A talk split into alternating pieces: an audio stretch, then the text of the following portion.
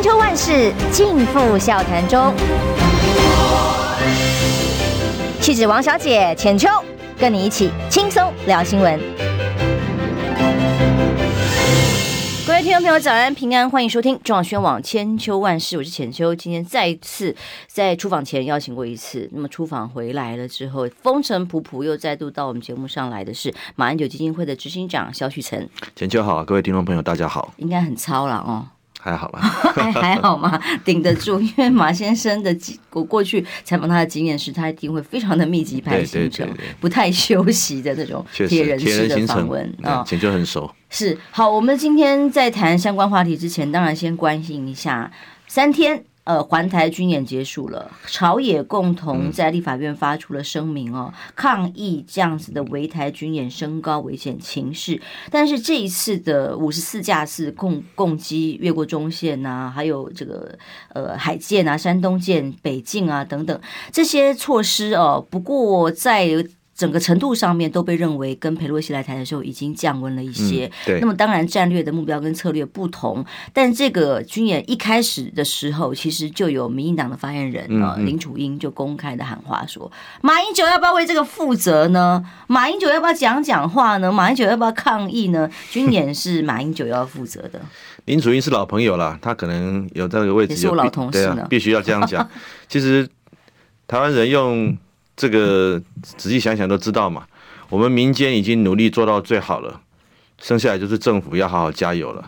那我们民间交流，这次马总统去大陆非常成功，大陆的民众也给我们善意的对待，两岸的敌意有降低。那你现在就是政府要好好负起责任啊，不然我们这个纳税养你们干什么？如果你们在这个政府的路线或是两岸的路线是没有办法赢得这个安全的话，那可能就要请你下来，我们我们就换换党换换政府，因为我们民间交流跟政府那个政治的事情是无关的，我们是推动的是民间能够化解敌意。那你政府的事情，这个是要执政者负起责任来，怎么会民进党的发言人会怪到一个在野的而且已经退休七年的马总统身上呢？马维拉要上场几次才够？我真的觉得，其实台湾人也听腻了啦，你能不能再找一个新的维拉，不要再找马维拉了？不过，因为根据 CNN 的报道的角度，又是差不多哟。因为这个跟美呃民进党的大外宣也都很有关系。没有那个英英美英美的那个体系，他们安安格鲁萨克逊系统，他们当然会有同样的语境，可是但并不代表全世界的观点。你看法国这次访问。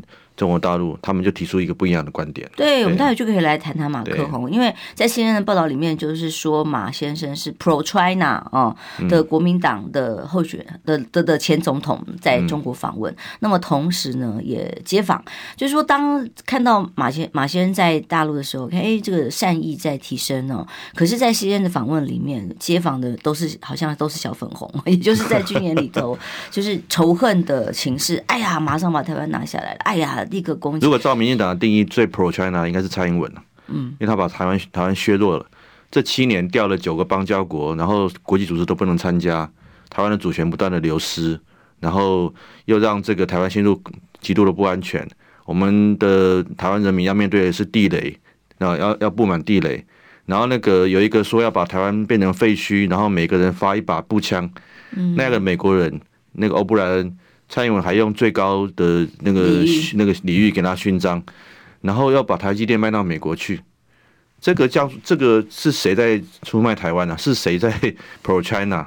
我我觉得这个很好笑，当然这个部分我们等下有机会再讲。我我对，还有高铁是没有椅背的是吗？啊，那是没有尝试的，我不知道那个人当过交通局长是不是？对，当过官呢。我都不知道为什么他能拿到直辖市的交通局长。是大家建议他当交通部长，民进党交通部长。对。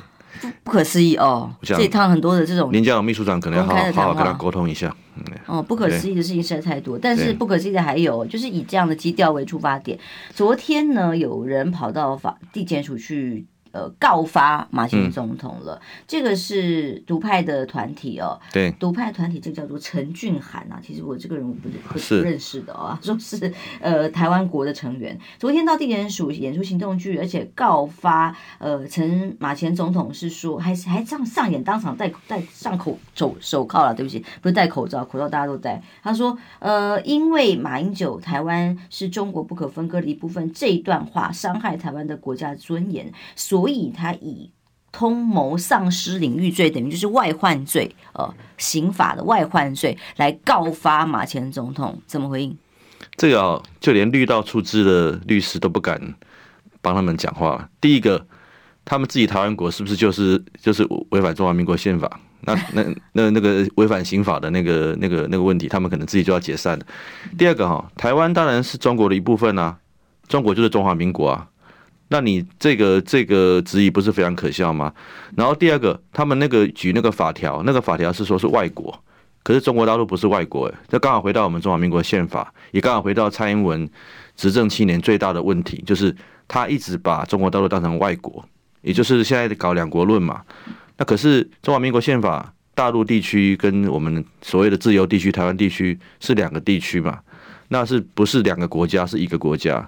所以从这点看，台湾国的这个所谓的这个指控是在法律上会会站不住脚了，就连政治上可可能也没有办法构成什么骚扰。我只是觉得很可笑，刚好这这一个指控，它即使在命中是蔡英文政府最大的问题，就是你是不是把中国大陆当成外国？如果是的话，那我我昨天也有讲了，那蔡英文跟那个陆委会应该出来正式的跟国人宣告。然后邱邱泰山主委就要宣布他辞职，跟陆委会解散，因为如果把大大陆当成外国的话，就没有陆委会存在的必要了。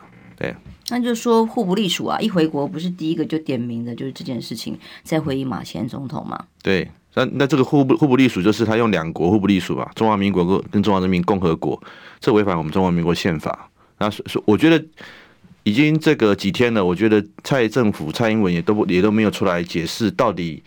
我们跟大陆是不是两个两个国家？哦，这个才是我们从从这七年来最关键的一个核心啊！我也讲了，如果你正式的宣布我们跟大陆不是两个国家，是一个国家，我相信你什么共机啦，什么两岸的紧张啊，就会就会立刻减缓。嗯，所以这个外患罪同理可证，也可以告发蔡英文的哦。当然，当然，好像还比较符合要件哦，把我们的主权直接交到了美国的手上，连武器、情报，然后跟所有的这个在历任中华民国总统没有一个人这样做。你看李李登辉总统在的时候，他跟美国关系也是有点也非常紧张，相对平，对，紧张，但相对平等。浅秋，你你是资深记者，你应该知道，当年李登辉总统过境美国的时候，因为美国的接待层级太低，嗯，他他就愤而拒绝下机，然后那个美国 AIT 的主席白乐起到飞机上去看他，他还穿着睡衣表达抗议，故意的。那这一次蔡英文过境美国的时候，美国行政部门也给他非常低，对，非常低的一个层级，几乎没有见到任何行政部门重要的人。但他为什么不不不学他他的以前的长官李前总统也表达抗议呢？那我们中华民国的国格在哪里？那啊，陈陈前总统也是啊，陈水扁我们都跑过嘛。陈总统，陈总统是一个也很有很有他的个性的人啊，他跟美国也是。他也不赞成美国，他就会直接讲。那为什么我们现在的总统对美国是是照单全收呢？才是卑躬屈膝。对啊，对啊。我觉得这个是基于李李总统跟陈总统就可以做一个很好的反证。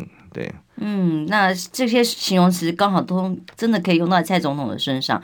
嗯所有形容说卑躬屈膝到中国大陆去，可是我看到的是呃畅所欲言呐，哦，大鸣大放啊，爱说什么就说什么嘛。反而是蔡总统到了美国，这个不敢说，那个不敢说，而且完全不提中华民国。对对，这个才是可悲的地方，连邀请函上面都没有他的名字。所以当马克宏就是法国，刚刚一开始我们就提到了，法国总统马克宏结束了访中行，他回到了欧洲之后，他告诉大家说。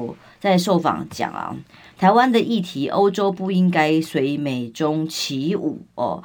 呃，当然，欧洲现在当然有很大的经济的震荡正在进行，正在发生当中，所以他们要解决这个问题。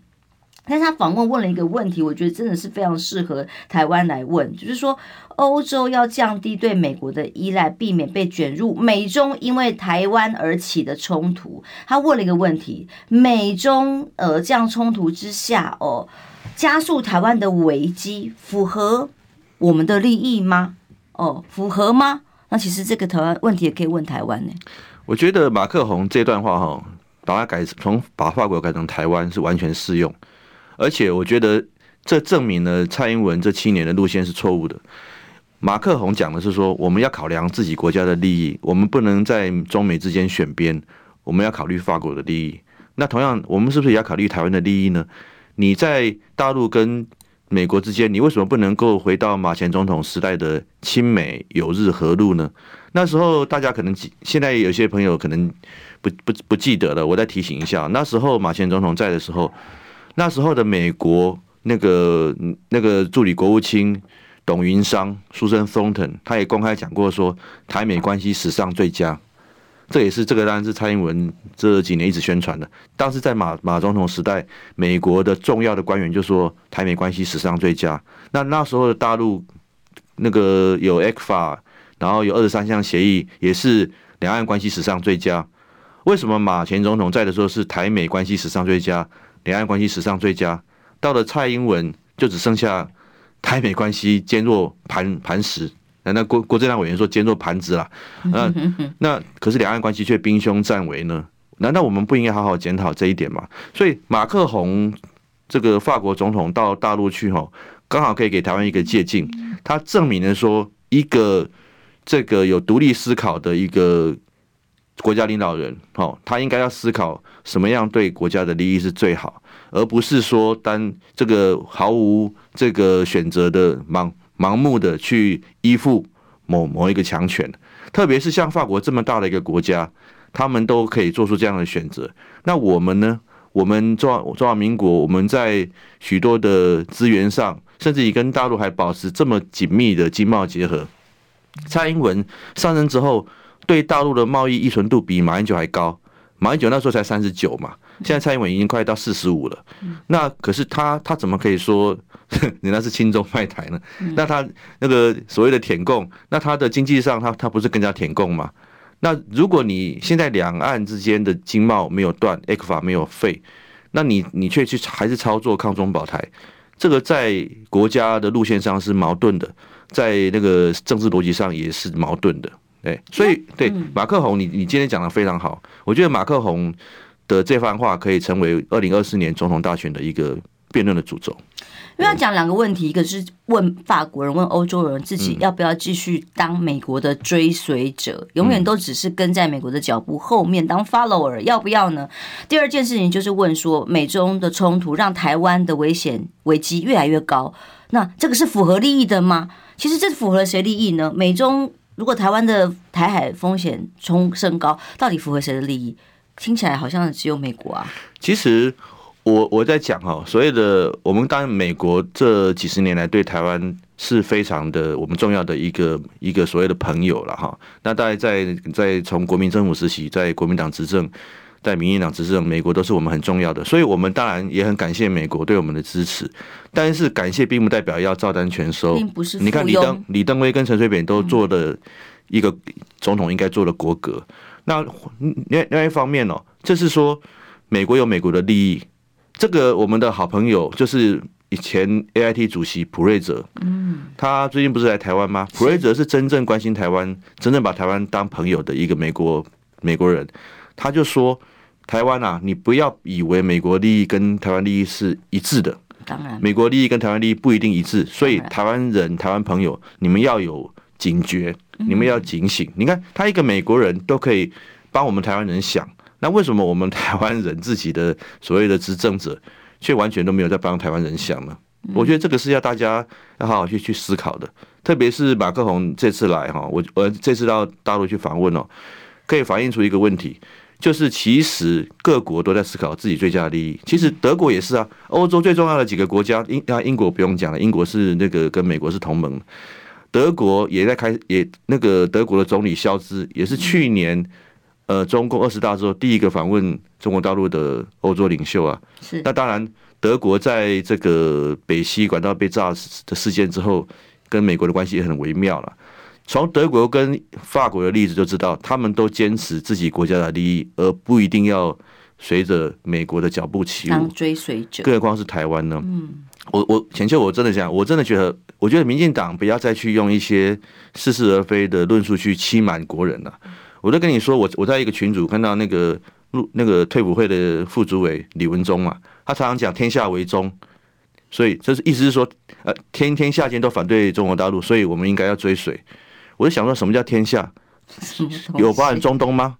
有包含非洲吗？有包含欧洲吗？他的天下是是这样子吗？我就我就觉得，我我也很懒得回答。我就觉得这样子是那个反制跟欺跟那个欺骗国人的这样的一些论述哦。民进党的好朋友们，你们可以休矣。你要告诉国人说，其实现在天下在变化。当那个大陆促成了伊朗跟沙乌地阿拉伯哦复交，大陆现在也要去跟俄乌之呃战争做一些和平的假设。他们也提出了全球和平倡议的时候，我们是不是反过来说，我们应该也要有两岸和平这样的倡议？哦，或者说，我们是不是也要跟中国大陆来重新来思考我们的关系要怎么走？如果你一味的是要要不断的去。这个所谓的去买这些武器啊、地雷啊，然后完全没有两岸和平的一个方案的话，那我觉得这个台湾会很危险。所以我刚刚跟浅秋讲说，我觉得二零二四年的主轴应该就是马克宏提醒的，就是我们的台湾利益是什么？台湾到底要怎么做才能保住台湾平安？我觉得国民党跟民进党都要提出来负责任的政策。让民众来选择，对，啊，卷入美中对抗，对于台湾的利益是符合的吗？从蔡英文总统的政策，我们可以看到，我们邦交国是越来越少的，他到美国去过境的被对待的地位是越来越低的，小鞋越穿是越来越小的，但是也是不敢。呃，回应不敢喊口啊！那唯一的依靠只剩下美国的情况之下，台海关系却又这么紧张，随时可能兵凶战危。对，到底符合台湾利益吗？大家思考一下。我们休息一下，马上回来。你知道吗？不花一毛钱，听广告就能支持中广新闻。当然，也别忘了订阅我们的 YouTube 频道，开启小铃铛，同时也要按赞分享，让中广新闻带给你不一样的新闻。千秋万世尽付笑谈中。气质王小姐浅秋，跟你一起轻松聊新闻。时间到八点二十四分，欢迎回来中广宣网千秋万世。今天邀请马英九基金会执行长萧旭岑哦，刚刚前一段已经聊到了这一趟回来，对于两岸之间美中台三方的互动有没有什么新的启发？哦，当然，除了刚刚马克宏给大家的问题，可以给大家非常深度的思考。蔡英文总统回家也要想一想这个功课。呃，同时还有另外一个问题，是我走到哪里就开始都有人在问马英九到底要不要再回来选总统啊？这个 我昨天在这个其其他的地方讲过了，我觉得对对对对对，我觉得他他不会考虑这重点，还是国民党的路线跟政策比较重要，他比较关心这个。对，嗯，你都没有偷偷观察他表情的变化过，听到这句话，他的反应是什么？我们是我们我们这这十二天已经是媒体人出身的，我的眼皮很重，不好说，不能说。没有啦，我们没有谈过这个问题。对，我也对，心中还会有这种呃为为国或者是使命感，想要扛起来的可能性吗？使命感当然就是希望两岸能够和平避战。我觉得这次是我们访问中国大陆最重要的一件事情。但是因为我们在民间呢，我们没有公权力，我们只能做到的是尽我们所能，让大陆的民众感受到我们的善意，让台湾的民众也知道说大陆那边实际的状况。哦，不要让这个两岸的敌意无限上升。那个苏贞昌啊，那个扫把说啊，啊那个什么小拒绝小明啊，那个伤害很多大陆民众的心。嗯，所以我认为这个是很很很有损有损应得的事情。但是我们我们我们还努力的去弥补，所以我我出发前我说哈，洪都拉斯断家跑来问我们嘛，那这次那个共机绕台也来问我们嘛，对对，都是马英九的错，反正就是这样，我我就说没关没关系，我们去补补破网，我们民我们民间去补补破网，那政府不负责任嘛，所以我觉得这个是就是很简单的道理了，就是马马总统他想的就是说怎么样让两岸能够避战，能够能够和平。然后回到他执政的时候的和平发展期，和平发展就是说，哎，我们人员可以来往，我们可以交流，我们可以这个不管是经济上啊、文化上啊，都可以有毫无限制的交流。如果能够回到那个时期，你们觉得还打得起来吗？嗯，比我们我们这次带学生去哦，这个三场的大学的座谈，我们都可以看得到两岸年轻人是很自然的互动。嗯，我们当然我们都赢 LKK 的啦，我们没有想到说他们这么快就交换什么微信的群组啦，甚至于我们都坐在车上准备要发车了。他们还在那边交换交换微信，跟这很正常。对，你果然 L K K，我是 L K K，我是 L K，我我对，我比你还 L K K。对，我的意思是说，交流有机会朋友，你给他们机会接触，他们就会自然融合。你要用政治的力量去中国化，把他们分开，就会造成仇恨。仇恨。那问题是，我们要给我们的下一代带来仇恨吗？我我相信你，你绝对跟我答案是一样，是不要嘛？那为什么民进党要？他的目的是什么？啊，除了选票之外，我想不到其他的理理由。但是这样子做对吗？我我认为，我认为这个是值得大家去思考的事情。我就是从前天一直讲讲到今天的，就是台湾的选项是什么？嗯、看到中国大陆选项可以让马英九呃大名大放在中国大陆啊，好好的把论述讲清楚，呃不加限制啊，也可以拳头秀出来啊，要跟你打、啊。那蔡英文总统给我们什么选项呢？我觉得这个选项几乎是没有选择的，在蔡总统的领导底下，所以才会让大家这么的。忧心，我相信昨天你在节目上也讲过，就是说，所以不排除第二次马习会的原因，也是因为如果在历史的时程上推进，有需要由这个马习会成为一个管道，变成下一次呃台湾和平沟通的机会的时候，他才会愿意扛起这个责任。当然，我们其实这次是第一步了哈。我我讲我讲的是两岸交流，不不只是马前总统，其实我我我也是希望蔡英文哦能够把两岸的门。再度打开啊！不要让这个很多人想交流都没有办法交流。他们的学生，我们的学生都有一些障碍嘛。那我觉得现在最重要的反而是这些民间的交流。当你把它重新回到大交流时代哦，那真的你这些这个所谓的共军军事的共济的那些紧张立刻会下降。他们也不可能说，哎，当这个台湾都是大陆民众的时候，那个这种军事紧张的那种相对性就会降低嘛。这我我我我是觉得，呃，马马前总统个人只是其中一个，而且是第一步。我认我其我觉得其他的，呃，能够带动民间整整体的去跟对岸交流，我觉得才是重要的。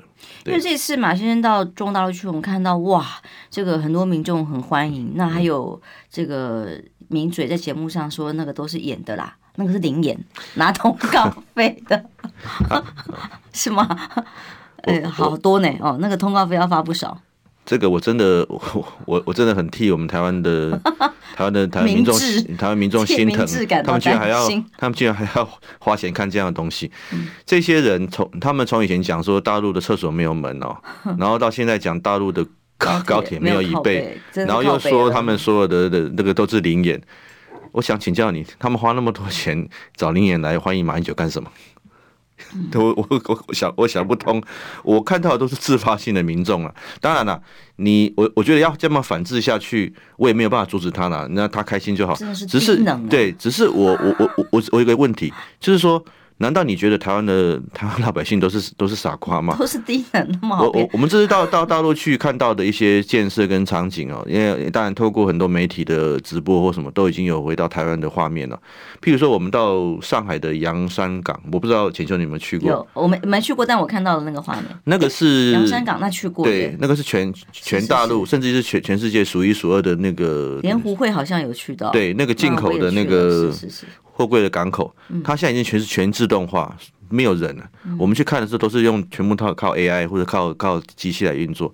那我这次当然也有一个可以刚好可以分享，是说我这次到大陆去，我发现他们很多东西都用他们所谓的国产，像比如说我们最最简单的嘛，我们去住饭店好了，请求我们在各在台湾去住饭店，或者是自己家里才买那些那个卫浴用品，我们看到还是英文啊，什么 hot 啊，那个。就是冷热嘛，可是他们全部都是，就是就是就简体字冷热，然后他们所有的不管是小到这个这个产品，到大到那种那种重重工业的，然后这种全部都是用用用他们大陆大陆制造的东西。我觉得其实是是这个是一个这个是一个现象，也就是说大陆其实是在全方面的发展。那这次我们去看到这些东西之后，我们应该回来想一想，两岸是不是可以更加的紧密的交流跟合作？我我们以前有这么多的交流合作，但是现在因为政治的因素啊，很多东西都中断了。那我们是不是应该重新思考，重新重新来重新来来面对？那我想我们这次去看哦，像白包含那个赛力斯汽车啊，它是中国大陆第二大还是第第第几大的那个电动车？马总统也有到里面去看嘛，他们也全部都是都是用中文的，他们的他们的简体中文，所有的那些环节，对，火箭上太空也都是到到火箭上，对我我我觉得这这当然 是一个，你越了解大陆的现况跟发展，你越不会误判整个两岸的情势。但是因为过去这七年，我们是有意无意的去封闭对大陆的资讯了，嗯，当然贬低是政治性的，那我是说连资讯都封闭了。其实封闭不了的，因为其实像我们的节目或者是大家资讯开放的情况之下，都可以知道。连呃，为什么美国要喊美国制造，是因为现在很多来自于中国制造，这个叫做它太缺乏了，必须要把这个制造业拉回生产线，拉到美国回去嘛。哦，那中国这件事情反而在被越围堵的情况之下，它反而越开放。对，这个是它非常聪明的一个策略啊。对对。那这一趟行程里头，我们看到哇，民众围着马总统喊：“好帅呀，好帅呀！” 然后我最大家都 Q 好多次，觉得很好笑是马总统就回他说：“那怎么办呢？” 然后大家又都笑了。这段真的很经典呢。那那哎、欸，我我不好意思问，会不会被打呀？那个马总统眼睛好像都好多了。这开完刀之后，一切恢复正常。那本来就是因为有这个医医疗上的需求去，去去去去动的手术，现在当然会恢复了。对对啊，那所以这一趟对他来讲是真的是非常开心。最感动的事情是什么呢？当然，最感动的事情就是还是人呐，哦，因为你我们去之前，我们没有预期到会有什么样的所谓的互动嘛。但是我们当然到各地哈，你就是所谓的绿营名嘴讲的那种灵言，好多 灵言呐，那些民众发自内心的，有些是。还很久在那等着，而且很好笑是说，因为呃，我们这次去，他大陆是用最高规格接待马前总统嘛，他是用领导人的规格。那大陆领导人的规格其实是非常严密的哦，他们其实是有时候要把民众隔开，甚至一条街，因为为了安全嘛。可是这次为了马前总统，他们也是很辛苦，因为大陆民众是有时候会突破维安的封锁，来希望跟他握手或签名。嗯，那。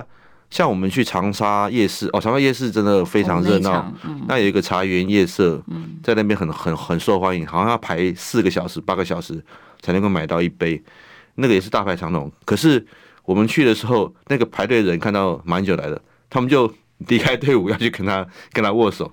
那个也是我们很，然后那个维安就吓一跳，因为他们觉得说，哎，他们在排队嘛，应该不会过来的，而且都封封闭了，所以那是很那是很自然的。我想李岩也没办法做到那么自然嘛。那我觉得就是这样的一个 人跟人之间的反应，而且还有就是说，因为是维维安很很严密哦，所以他不会，大概不会公布说他要去哪个哪一条路，可是民众都会自发性的看到有维安，他们就会跑去集结，等了两三个小时，就是为了跟他挥手，车队经过跟他挥手。嗯，譬如说我们回到湖南哈，湖南湘潭，那整整整整路大概有二二三十公里都是人。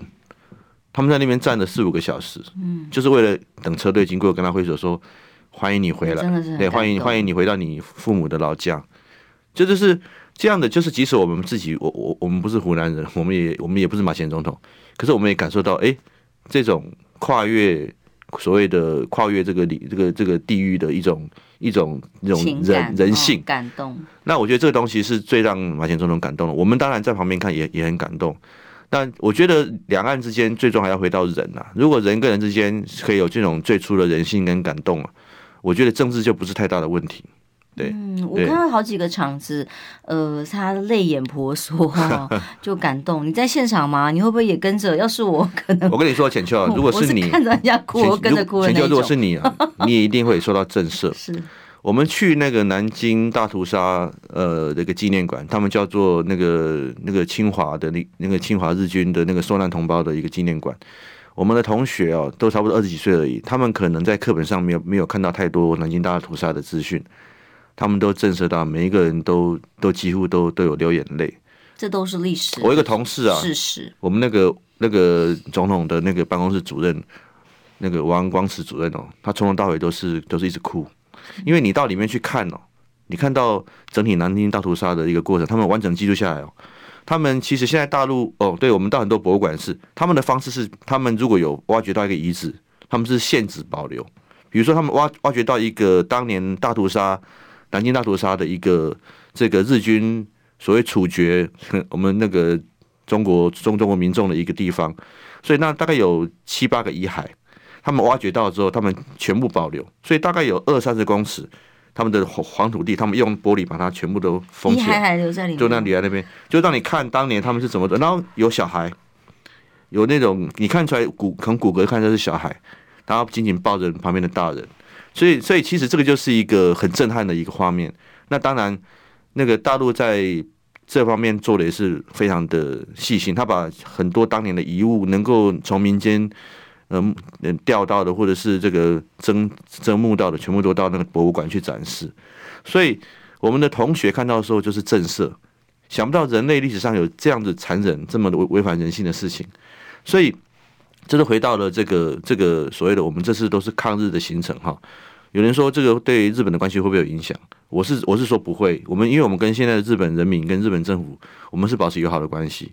但是历史是不能遗忘的，是事实。历史在这个时候。在这个时段曾经发生过这么残忍的事情，那我们到现场去看，我相信你一定也会跟我们同事一样，整整路都是泪眼婆娑。所以我所以我能够体会到说，哈，这个马前总统看他从小也是有这样的一个家那个所谓的家国情怀，他看到这么的。这么的，这个是人道主义了。对，任何人看到，不管是不是自己的同胞，都会觉得不舍。我上次来跟你提到那个，我们会去拉贝故居嘛？拉贝就是当年在南京大屠杀时候的一个德国人，他那时候在西门子，他那时候等于是一个那边的小主管。嗯，他用他当德国人的一个一个生那个一个一个所谓的特权，他保护的。上上千名南京的妇女，他把他让那个南京妇女进到他们的，他下面有一个地下室，有六百人，然后他在上面挂了他，因为他是那个纳粹德国嘛，他挂的纳粹德国的那个旗国旗，让日日军没办法轰轰炸。我们就看到那个十字，我们去看了当年那个收留六百个妇女小孩的那个地下室的入口，嗯，我们都非常感动，因为这就是人性嘛，他是一个德国人，他。他，但是他为了保护中国人，他做了这样的一个努力，所以我觉得这是这样让我们的同学们也有感受到说，真的啊，不管是怎样，第一个战争很残酷啊，战争是没有是没有这个所谓的这个是是非可言的。第二个就是和平可很珍贵，第三个就是人性才是最重要的。你看一个外国人都可以去保护我们中国的民众。那其实这样的这个是真的很感很感人的，超所以为什么拉贝先生回到这个德国时候，好像因为他这个有种种因素，他的经济状况很不好，所以那后来中国大陆那时候的中国的那个南京南京的市民就募资啊，好感人，对，去帮助他。后来他死后，他的后人也没有办法让他有一个比较好的一个。安葬的墓地也是那那时候的那个南南京市政府，对对对，知恩图报，给他做了一个墓碑，送到德国去。对，这个这个其实就是在场我们都可以看到。那回顾历史，思考未来，我们我们还要过，我们我们还要让政治去主导我们我们的利益吗？我们我们人民的生活吗？我觉得这是一个，这次去哦，真的感触很深呐，特别是看这些所谓的。过去历史的景点了，我们真的可以思考到我们现在的人要怎么做，对。看这些历史，我们当然不是要唤醒仇恨，但是要告诉大家曾经发生过什么事，这是事实。那么人性有黑暗面，你看看为了这些呃领统治者的贪婪，对，他可以丧失多少的人命，但是也有光明。小小的一个德国人，小小的就像二二八事件一样，啊、也有台湾人保护外省人，外省人保护台湾人。小小的一个小螺丝钉，他也可以保护其他的人，发挥人性的光。很感人。然后我们真的还要下一个战争嘛？对。休息一下，回来待会儿要讨论的就是。是国民党党内了哦，这一次马英九到中国大陆去，呃，造成的一些不管是旋风也好，或者是反思也好，选择可能的第三条路，除了战争之外，除了所谓民党喊的 投降之外，有没有其他的更和平的方案？有没有可能更多善意的螺旋重新再扩散下去？那么国民党党内的呃郭台铭跟侯友谊又有没有办法承接现在的马英九路线呢？我们休息一下，马上回来。听不够吗？快上各大 Podcast 平台搜寻中广新闻网，新闻还有精彩节目都准时推送给您。带您听不一样的新闻。中广新闻，千秋万世尽付笑谈中。气质王小姐浅秋，跟你一起轻松聊新闻。来，中广新闻网千秋万世。刚刚听到了很多故事哦，在看到历历史当中残酷的人类互相屠杀。哦，这个是很不想要被再看到的这样的画面。人类身为为人，不就是应该要有其他的解决方案吗？用用屠杀互相彼此来取得政治利益，这个是符合人类的利益吗？所以两岸要往哪里走哦？呃，最近当然马英九路线。九二共识重新获得了败部复活的讨论，那包括侯友谊市长哦，他最近尤其是昨天比较新的他的公开的说法，他就提出来他支持九二共识，同时用三 D，也就是他在见普瑞者的时候提的三点三 D 哦，这个三 D 包括了这个自己自我防卫之外，民主深化之外，还有一个就是要解冻哦，解冻呃让让 deforesn 哦 defor 就是让呃两岸的关系有办法更多的沟通或者和平的交流。可是这也可能是在九二共识之下才有办法达到。您认为现在党内包括呃郭台铭、侯友谊都是有意争取的这个候选人，嗯、这样的路线，呃，侯友谊提出来的的，您您的看法如何？我我我认为，当然这个我不知道是不是他们真正的这个新闻嘛，因为这个是都是他们目前还没有正式的出来讲。但是我觉得从这个方向看，我我认为是符合国民党政纲，而且符合国民党政策的。而且最重要是，也是唯一能够跟民进党区隔的一个路线。民进党的路线是什么？就是抗中保台嘛。虽然你现在改成和平保台，但是和平和平的背后还是抗中嘛。不然民进党这些发言人不会持续这样的论调。但是国民党的政策就是能够和平，也能够保台。好，那那所以我觉得侯市长阵营提出来的这样的路线哦，我认为是相当正面的。而而且也符合国民党的长期以来的路线，对。嗯，刚好趁这个机会，现场朋友有人在问哦，这个这几天好像一直看到一个贴图在转传，说啊几号啊四月底啊，在高雄啊有一场韩国瑜的这个大聚会啊等等。我真的要必须跟大家讲说，那个真的跟韩国瑜本人无关，那个是一些支持者自己发起的活动哦。但是对于韩国瑜自己本身立场来讲，他就是尊重当中啊，他现在也不会对这些事情多发言。他强调一点就是说，他会支持国民党最后提名出来的候选人，嗯。所以，我们回到主题，因为我现在实在很多，呃，我相信是有的是热情支持者，热心呐、啊，热心支持者，也线上当然有很多是反串的，也有啊。但重点在于说，如何促成，呃，大家不想看到兵凶将，民进党的执政在国际地位上的逐渐的丧失，这种情况再发生。那像郭台铭也表态啦，马先生对于这两位候选人党内的提出来的看法，有什么呃特别的意见吗？没有，没有。我我我我昨天有讲哦，马总统就是在乎国民党的路线跟国民党的政策哦，是不是能够符合台湾人现在的需要？那也能够把民进党错误的这七年来错误的蔡英文路线给扭正过来。但目前看起来，不管是表态的郭台铭，还是可能也想参选的侯友宜市长，目前提出来的方向都是符合国民党的基本路线。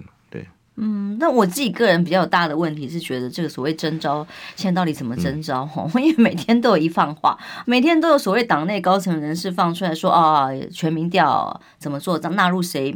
先讲了谁谁谁，后来又否认谁谁谁。好，然后再来就是条件，除了全民调之外，还有要耐打哦。那昨天的小版本是说，还有一个呃，要能够整合非绿阵营。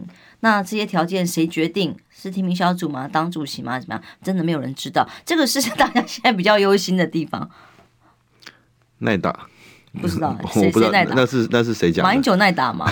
不知道哎、欸，这个是说党内高层说，不知道到底是谁。那是不是还要耐摔？耐打耐摔？哦，我觉得我已经笑三天了。我我我我我一向觉得国民党只要尽速整合出一一个候一个候选人，应该可以。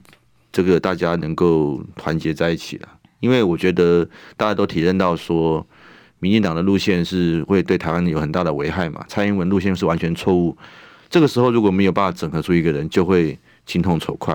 啊。我我想，不管是我我这个我我现在也是国民党的中评委嘛，我也是个党员，我们都很希望国民党能够尽速的整合出一组人选，赶快投入这个选战，能够跟赖清德主席能够来进行政策辩论。对，这是我们作为一个小党员的想法了。同时，整合非绿当然也是，我觉得这是从政治上来讲，也是一个必走之路哦。因为三角都了，沙卡都，毕竟这个在政治上风险也是非常，在选战上风险是很高了。当然，当然这个也无法强求。你看蒋万安市长跟黄珊珊那时候也是，也是也是三角都嘛，还有陈时中，所以还是要看未来的政治走向了。但是我觉得民心望治啊，我们两岸二零二四年的两岸。那个到底要和还是要战哦？所以我觉得是一个主轴。所以，嗯、这个候选人，总统候选人能不能有能力把这个主轴抓住，能够整合这些呃不认同民民进党路线的这这些选民啊？我觉得也是一个很重要的一个指观察指标。嗯，对。但是现在大家在看，也是党中央有没有接到马英九这个球呢？呃，党中央是不是有衔接到九二共识或马 马前总统在中国大陆所做的论述，是不是相对可以被最多的台湾人所接受？因为这个是也是一个说服跟沟通的过程嘛。哦，那目前所看起来呢？呃，我我目前因为我们回到桃园机场的时候，朱主席是派夏副主席来接机嘛。那当然，我们在这一趟的过程之中，我们跟党中央都保持了高度。密切的联系啊，我我们在中国大陆的一些讲话啦，或者是一些论述啦，我们都有跟党中央保持最最密切的联系。嗯，所以我个人认为，党中央对马前总统的的这个论述或者说法是没有问题的，沟通无碍。嗯，我沟通无害无碍，而且。我们也是也是回到国民党的政纲嘛，就是九二共识嘛。但是九二共识这这四个字，我我昨天有讲啊，它其实是当年苏启先生很善意的帮为了民进党发明的，就后来反而被民进党拿来当做一个这个这个这个变成脏话了，然后被被污名化了。其实九二共识的内涵就是所谓的我们的宪法一中嘛，一中宪法嘛。那如果回到这个这个关键点哦。国民党就可以跟民进党有有很大的区隔，因为民进党朝向的是这个，我觉得是一一中一台啦，或者是现在的蔡英文倾向于两国论，这都是不利台湾的安全跟台湾民众的福祉。那所以，如果国民党回到正纲哦，提出九二共识，我觉得我觉得可以可以明确的跟民进党区隔。那这个部分也符合国民党既有的路线。那我们现在剩下。几个月的时间就要投二零二四选选举了嘛？我也不认为在这么短的时间内，国民党的党内啊、全代会啊，会对我们的政策有这个根本性的修改。所以我觉得这个路线大概就是能够符合我们马马总统这次提出来的，然后党中央也高度认同的一个两岸路线。嗯，他会不会也担心现在党内哦，在民进党都已经很快定于一尊了，那蓝军现在还没有呃一个确定的游戏规则，然后怎么样可以推出好的候选人呢？这件事情他会也有有担心，或者是希望能够加速时程吗？